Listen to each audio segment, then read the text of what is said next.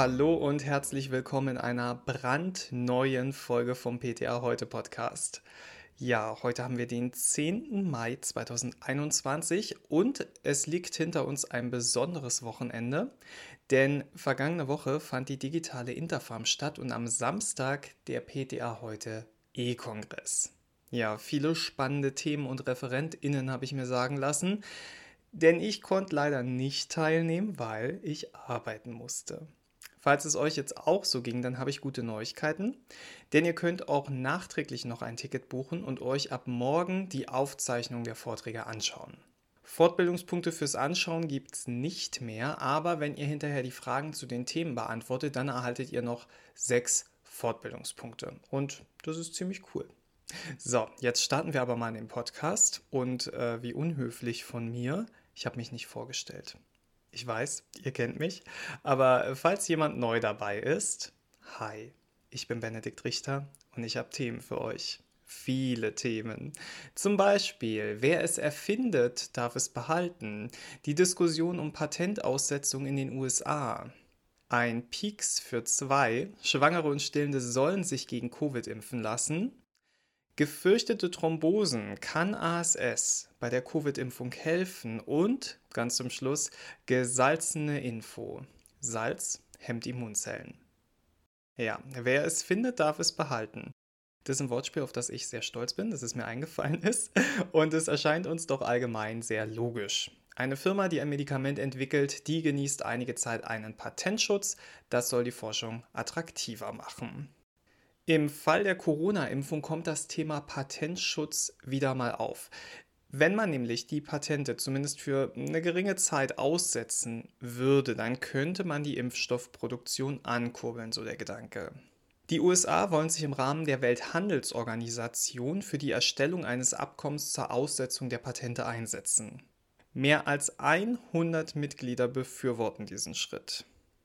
Denn das Problem ist, dass der Impfstoff global betrachtet nicht gleichmäßig verteilt wird. Hilfsorganisationen wie zum Beispiel Ärzte ohne Grenzen, die fordern deshalb schon seit einer Weile eine Aussetzung der Patente. Die USA setzen sich jetzt also im Rahmen der Welthandelsorganisation kurz WTO für die Erstellung eines Abkommens zur Aussetzung der Patente ein. Das wird aber noch ein bisschen dauern, denn das ganze Thema ist sehr komplex. Die USA gehen jetzt übrigens führend voran, weil sie die weltgrößte Volkswirtschaft sind. Außerdem hält die US-Regierung die Rechte an einer Erfindung, die als Voraussetzung der modernen mRNA-Impfstoffe der Hersteller Moderna und BioNTech Pfizer gilt. Mehr als 100 WTO-Mitgliedsländer, wie gesagt, wollen die Patente für die Impfstoffe aussetzen, damit mehr Firmen in mehr Staaten Impfstoffe herstellen können. Bisher hatten wichtige Herkunftsländer der Pharmaindustrie, wie zum Beispiel auch die USA, dieses Vorhaben blockiert. Ärmere Staaten werfen den Industrieländern vor, die vorhandene Impfstoffproduktion aufgekauft zu haben und eine Erhöhung der Produktion durch den Schutz der Patente unmöglich zu machen. Also, Patente aussetzen ist menschlich betrachtet eine gute Tat. Aber wie sehen die Hersteller das? Die Vertretung der US-Pharmaunternehmen kritisierte die Entscheidung der Regierung, und da zitiere ich jetzt, als beispiellosen Schritt, der unseren globalen Kampf gegen die Pandemie untergräbt. Das Vorgehen werde keine Leben retten, sondern die Lieferketten der Hersteller weiter schwächen und zur Verbreitung gepanschter Impfungen führen. Die Aktien der Impfstoffhersteller Pfizer, Moderna und Novavax brachen nach der Ankündigung übrigens schon teils deutlich ein. Hersteller wie Pfizer und Moderna, das ist bekannt, die machen mit ihren Impfstoffen schon mal, ja, den ein oder anderen guten Gewinn. Sie argumentieren, dass Patente nötig seien, um die hohen Investitionen der Forschung zu refinanzieren. Zudem führe eine Aufhebung der Patente nicht automatisch zu mehr Impfstoff, erklären die Pharmakonzerne. Sämtliche qualifizierte Hersteller seien bereits mit Lizenzen in die Produktion eingebunden. Außerdem sei vor allem die Produktion der mRNA-Impfstoffe sehr komplex. Sie argumentieren auch, dass für ein Ankurbeln der Produktion derzeit viele Rohstoffe fehlten, die für die Herstellung nötig seien. Weil derzeit bereits ein Vielfaches der normalen Impfstoffproduktion laufe, gebe es viele Lieferengpässe. Und dann lassen wir noch den Internationalen Pharmaverband zu Wort kommen, denn der sprach am Mittwoch von einer enttäuschenden Entscheidung. Die Aussetzung der Patente sei eine simple, aber falsche Lösung für dieses komplexe Problem und würde die Produktion der Impfstoffe nicht erhöhen. Und ganz zum Schluss, wie sieht die EU das Ganze? Ja, Ursula von der Leyen, die EU-Kommissionschefin, die sagte kürzlich, man sei offen für eine Debatte. Kurzfristig rufen wir jedoch alle Länder mit Impfstoffproduktion auf, Exporte zu erlauben und alles zu vermeiden, was Lieferketten stören könnte, sagte sie. Und dann hat sie noch was sehr Interessantes gesagt. Europa ist die einzige demokratische Region der Welt, die Exporte im großen Maßstab erlaubt. Bisher seien mehr als 200 Millionen Dosen Corona-Impfstoff in den Rest der Welt geliefert worden. Das sei fast so viel, wie hier in der EU verabreicht worden sei. Die EU sei die Apotheke der Welt. Kommen wir mal ab von Politik und umstrittenen Themen zu Wissenschaft und, ja, nicht weniger umstrittenen Themen, Schwangere. Denn Schwangere und Stillende sollen sich gegen Covid-19 impfen lassen. Das empfehlen gynäkologische und pädiatrische Fachgesellschaften. Die STIKO rät aktuell noch nicht dazu und daher kann es auch noch nicht mit dem Impfen losgehen. Bisher wird ja nur bei Schwangeren mit bestimmten Vorerkrankungen und Risikofaktoren dazu geraten, nach einer ordentlichen Nutzen-Risikoabwägung. Die erwähnten Fachgesellschaften raten nun Schwangere und auch Stillende gegen Covid-19 zu impfen. Dafür geeignet finden Sie die mRNA-Impfstoffe von BioNTech Pfizer, also Comirnaty und Moderna. Ich zitiere wieder, in informierter, partizipativer Entscheidungsfindung und nach Ausschluss allgemeiner Kontraindikationen wird empfohlen, schwangere und stillende Frauen priorisiert mit mRNA-basiertem Impfstoff gegen Covid-19 zu impfen, erklären sie in einer gemeinsamen Stellungnahme. Um Schwangere auch indirekt zu schützen, wird weiterhin die priorisierte Impfung von engen Kontaktpersonen von Schwangeren, insbesondere deren Partner sowie Hebammen und Ärzten empfohlen. Laut den Fachgesellschaften führt die Covid-19-Impfung von Schwangeren mit mRNA-basierten Impfstoffen nicht vermehrt zu schwangerschaftsspezifischen Komplikationen. Laut den Fachgesellschaften gab es bei den über 4700 untersuchten Schwangerschaften keine Hinweise auf vermehrte Komplikationen wie Abort, Totgeburt, Frühgeburt, fetale Wachstumseinschränkung oder Versterben des Neugeborenen. Die Schwangeren vertrugen die Impfung vergleichbar gut wie nicht schwangere Frauen.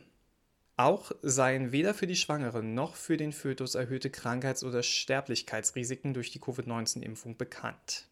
Die Impfantwort von Schwangeren, die scheint ebenfalls gut zu sein, denn die impfinduzierten Antikörper konnten nach mRNA-basierter Covid-19-Impfung bei Schwangeren vergleichbar zu Nichtschwangeren nachgewiesen werden, wobei die Antikörper-Titer signifikant höher gewesen sind als nach einer Infektion, schreiben die Fachgesellschaften. Also ganz kurz zusammengefasst. Die Impfung mit mRNA-Impfstoffen schützt Schwangere und schadet dem Fötus nicht. Und wie bei den Impfungen gegen Grippe und Keuchhusten kann dadurch scheinbar auch das Ungeborene mitgeschützt werden. Übrigens impfen andere Länder wie Großbritannien, die USA, Israel und auch Belgien bereits Schwangere gegen Covid-19. Ja, beim Thema Schwangerschaft und Medikamente, da sind wir in Deutschland natürlich immer etwas vorsichtig und wir wissen auch alle warum. Vielleicht ist es auch nur mein Empfinden, aber ich habe auch das Gefühl, dass wir Nebenwirkungen zu Arzneimitteln und vor allem zu den Corona-Impfungen sehr stark bewerten und auch sehr stark fürchten. Ich habe in den letzten Wochen wirklich sehr oft gehört, äh, hallo, ich brauche eine Packung Paracetamol, ich werde demnächst geimpft, ich will das vorbeugend zu Hause haben und schon mal einnehmen. Aber auch Leute, die sagten, ja, ich nehme ja ASS, ich brauche vor Thrombosen, brauche ich keine Angst haben. Ja, sind meine KundInnen da einer heißen Sache auf der Spur? Kann man mit ASS einfach die Thrombosen eliminieren? Nochmal zur Erinnerung. Die Covid-19-Vektorimpfstoffe von AstraZeneca und Johnson Johnson waren aufgefallen wegen sehr seltener Nebenwirkungen. Sprich ungewöhnliche Blutgerinnsel in Verbindung mit verringerten Blutplättchenzahlen, die sogenannte Thrombozytopenie, die zwar sehr selten nach Impfung auftreten, aber schwer verlaufen können. Die CDC, das ist die US-amerikanische Gesundheitsbehörde, die FDA und die EMA haben die Vektorimpfstoffe erneut geprüft und ihr Fazit war, Sicherheit, Wirksamkeit, Nutzen der Vakzine zum Schutz vor Covid-19 überwiegen das Risiko eines Thrombose-Thrombozytopenie-Syndroms, kurz TTS. Ja, für das Image der Vektorimpfstoffe war das natürlich schlecht. Und viele lehnten Impfungen damit ab und bevorzugen es, auf einen mRNA-Impfstoff zu warten. Kleine Erinnerung, das waren die Impfstoffe, die am Anfang keiner wollte, weil man eine Veränderung des Erbguts fürchtete. Bundesgesundheitsminister Jens Spahn hat jetzt einen erneuten Versuch unternommen, die Vektorimpfstoffe so ein bisschen attraktiver zu machen, indem er einfach mal in den Raum geworfen hat, den Impfabstand auf vier Wochen zu verkürzen, um dann 14 Tage später seine Grundrechte wieder zu erlangen. Ja, schöner Tipp, äh, ist allerdings ein bisschen mit Vorsicht zu genießen, weil ein verkürzter Impfabstand zwischen der Erstimpfung und der Auffrischung, der hat halt Einfluss auf die Wirksamkeit. Bei vier Wochen liegt die Wirksamkeit dann zum Beispiel nur noch bei 55 Prozent. Und das reicht gerade so für eine Zulassung. Aber zurück zum Thema ASS. Die deutsche und auch die US-amerikanische Fachgesellschaft raten eindeutig davon ab, mit ASS-Thrombosen nach der Impfung verhindern zu wollen. Acetylsalicylsäure verhindere die Aktivierung der Thrombozyten durch HIT-Antikörper nicht und könnte das Risiko von Blutungen bei TTS sogar erhöhen. Ja, ich habe eine ganze Weile überlegt, wie ich jetzt den Themenwechsel von ASS zum nächsten Thema schaffe, aber irgendwie fiel mir nichts ein. Deshalb äh, ganz ungalant hier jetzt unser nächstes Thema, Salz. Ja, ich habe einen guten Freund, der grundsätzlich immer vor dem Essen das Essen nochmal nachsalzt. Kennt ihr solche Leute auch? Wenn ich koche, salzen die Leute sowieso immer nochmal nach, weil ich total wenig Salz verwende und auch relativ empfindlich darauf re reagiere, wenn irgendwo zu viel Salz drin ist. Jetzt kann ich aber meine schlechten Kochkünste endlich entschuldigen, denn zu viel Salz hemmt die Immunzellen. In Laboruntersuchungen wurden Monozyten verwendet, die zuvor erhöhten Salzkonzentrationen ausgesetzt waren. Schon drei Stunden später zeigten sich Veränderungen. Die Immunzellen produzierten geringere Mengen des Energieträgers Adenosintriphosphat, ATP, und ATP wird in den Mitochondrien gebildet und genau dort hat das Kochsalz die Aktivität wichtiger Enzymkomplexe gehemmt. Ja, die Monozyten erhalten also zu wenig Energie und reifen dadurch anders aus. Und man muss wissen, dass die Monozyten die Vorläufer von Makrophagen sind, den sogenannten Fresszellen. Aufgrund dieses Vorgangs verändert sich also die Immunfunktion der Makrophagen, Entzündungsprozesse werden gefördert und das könnte eventuell das Risiko für entzündliche Erkrankungen oder Autoimmunkrankheiten erhöhen. Jetzt musste man natürlich schauen, ob das auch im menschlichen Körper eine Rolle spielt und das machte man in einer klinischen Studie. Da nahm man gesunde männliche Probanden zwei Wochen lang ähm, hat man sie beobachtet und hat ihnen zusätzlich zu ihrer gewohnten Nahrung täglich 6 Gramm Kochsalz gegeben. Leider nicht in Form von Pizza, sondern in Form von Salztabletten. Und anschließend wurde der Zustand ihrer Monozyten analysiert. Tja, und da konnte eine gehemmte Aktivität der Mitochondrien festgestellt werden. Und jetzt habe ich schlechte Nachrichten. Diesen Effekt hat man schon nach dem Verzehr einer einzigen Pizza dokumentieren können. Aber gute Neuigkeiten auch, die Mitochondrien waren nicht dauerhaft gehemmt, Acht Stunden nach dem Pizzaverzehr hatte sich die Mitochondrienfunktion wieder weitgehend normalisiert. Die Wissenschaftler betonen aber, dass es bei dauerhaft erhöhtem Salzkonsum zu Akkumulationseffekten kommen könnte. Und es könnte auch ein Grund sein, warum die Deutsche Gesellschaft für Ernährung eine tägliche Salzzufuhr von höchstens 6 Gramm empfiehlt. Denn die untersuchte Pizza enthielt 10 Gramm. Mensch, das war doch mal eine gesalzene Folge, oder? Aber wie beim Salz gilt auch hier, gut dosieren, damit es nicht zu viel wird. Ich hoffe, ihr fühlt euch jetzt wieder ein bisschen besser informiert. Die kommende Woche wird für mich übrigens sehr kurz, denn ich habe Donnerstag natürlich frei und am Freitag danach auch. Also habe ich ein sehr langes Wochenende vor mir und vielleicht habt auch ihr dieses große Glück.